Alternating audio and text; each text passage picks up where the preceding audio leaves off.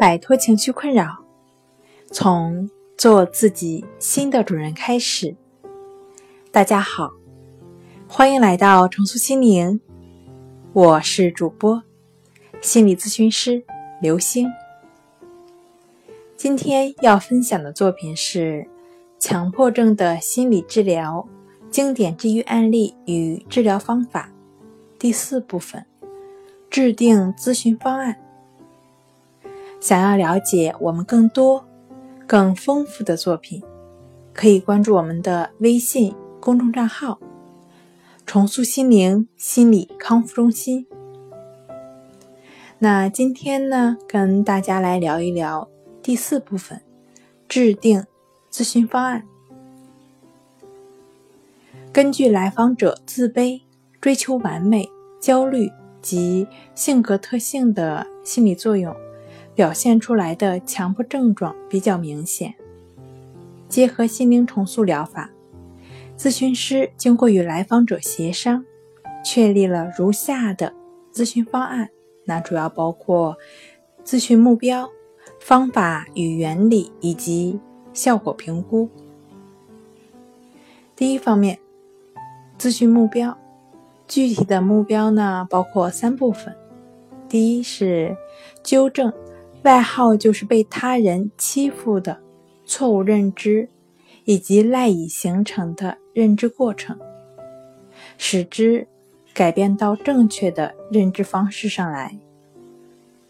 另外呢，正视母亲去世的事实。二，逐步阻断强迫思维，使之安在当下。三，通过。净化心灵练习得以平静，强大心境。长远的目标，协助来访者做到顺其自然。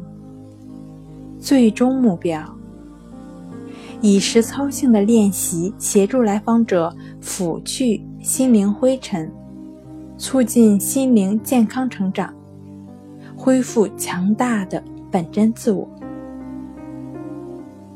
第二方面，方法与原理，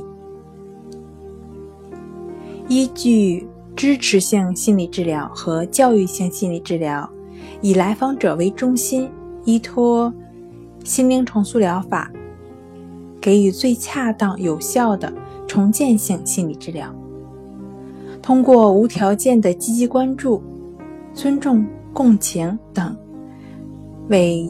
针对性的指导方案，建立坚实的咨询基础，协助来访者把握心灵重塑疗法中的实操性练习，将咨询转变为体验性自助为主、咨询师引导为辅的重建性心理咨询。最后一个方面呢，是效果的评估。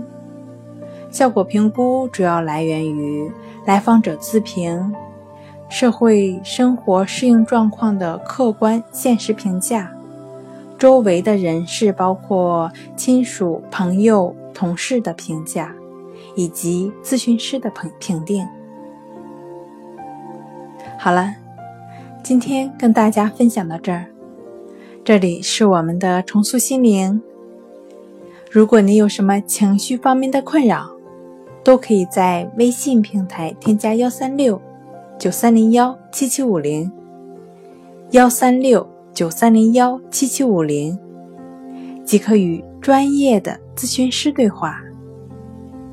你的情绪，我来解决。那我们下期节目再见。